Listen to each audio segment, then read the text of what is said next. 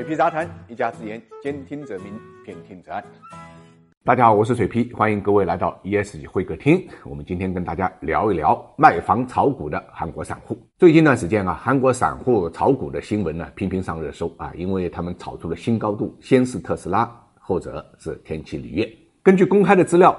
到八月十七号，韩国散户投资者总计拥有一点六的特斯拉的股权，超过了韩国散户对谷歌、苹果、微软、英伟达这些科技巨头的持股比例总和。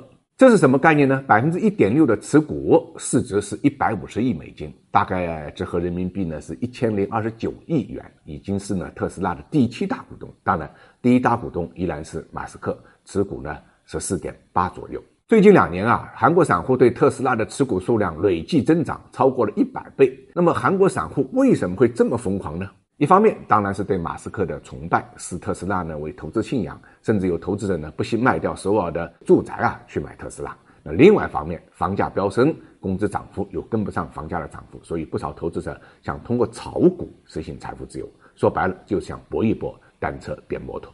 从二零二零年到现在啊，特斯拉的股价累计上涨啊，大概涨了十倍啊。早期入场投资肯定是挣钱的啊。不过从今年以来呢，特斯拉的股价呢一直在回调，所以韩国散户的投资信仰呢也随之波动。数据显示，从七月十二号到八月十二号，韩国散户净抛售了三点二亿美金的特斯拉的股票。最新的消息显示呢，八月二十五号，特斯拉股价呢一拆三正式生效。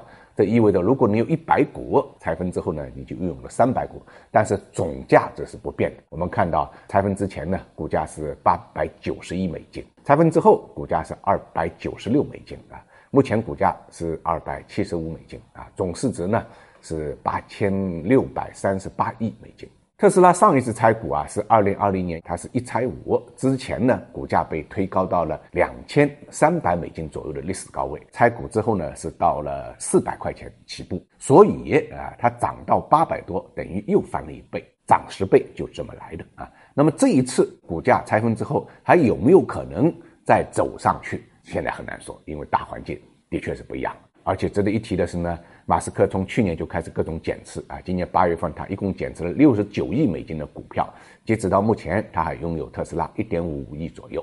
除了特斯拉，韩国散户呢还盯上了特斯拉上游的中国企业天齐铝业。七月十三号，天齐铝业呢成功登陆港交所啊，实现了 A 加 H 股的布局。在过去一个月的时间里，天齐铝业就成为韩国散户买入最多的海外股票，累计净买入金额达到一点五二亿美金，折合人民币大概是十点四五亿。当然了，天齐铝业本身也是行业巨头。数据显示呢，二零二二年上半年，天齐铝业实现的营业收入是一百四十二点九六亿，同比呢增幅是百分之五百啊。归属上市公司的利润是一百零三亿，同比增幅呢啊，那就更可怕了，是百分之一万一千九百三十七。扣非的利润是九十二点八一亿，同比增幅呢也是非常惊人的五百倍。到我们做节目为止，A 股的价格是一百零八，港股的价格是八十点三港币。从特斯拉和天齐锂业两个股票来看，韩国散户呢热衷的还是新能源领域。其实，韩国散户除了疯狂压住这些股票之外，也压住了虚拟货币。不过，虚拟货币崩塌之后，很多人血本无归。